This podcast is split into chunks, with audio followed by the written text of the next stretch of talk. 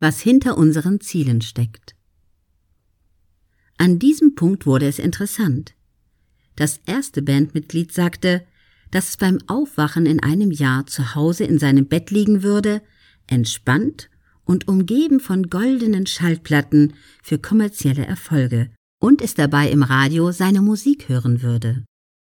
Die Radiomoderatorin kommentierte in seiner Vorstellung den Song mit den Worten Und hier ist der nächste Nummer 1 Hit dieser Band und wir spielen ihn rauf und runter.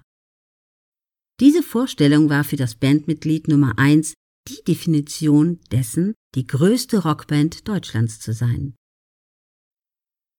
Das zweite Bandmitglied übernahm und sagte, dass es an diesem Morgen erwachen würde und ganz woanders wäre, nämlich in einem Tourbus auf einem Festivalgelände.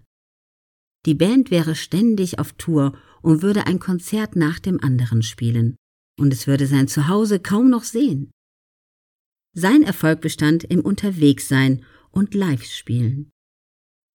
Das dritte Bandmitglied sprach weder von vielen Konzerten noch von einem kommerziellen Radioerfolg, sondern davon, dass ihm Komplimente und Zuspruch von Kritikern und seinen Lieblingsmusikern zeigen würde, dass sie selbst es als Band endlich geschafft hätten. Der positive Zuspruch von geschätzten Kolleginnen und Kollegen war seine Messlatte dafür, was es bedeutete, die größte Rockband Deutschlands zu sein.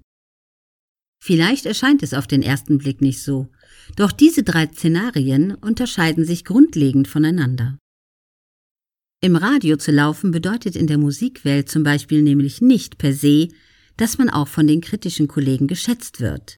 Im Gegenteil, eine als kommerziell geltende Band könnte tendenziell von den Kolleginnen und Kollegen eher skeptisch beurteilt werden.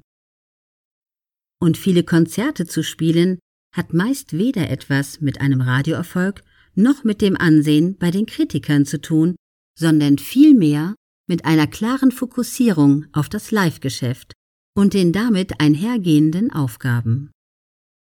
Die Vertreter des Managements und der Konzertagentur hatten nochmals ganz andere Parameter als die Band. Unter anderem gut bezahlte Konzerte und eine große Medienpräsenz, an denen sie erkennen würden, dass sie das Ziel, die größte Rockband Deutschlands zu werden, erreicht hätten.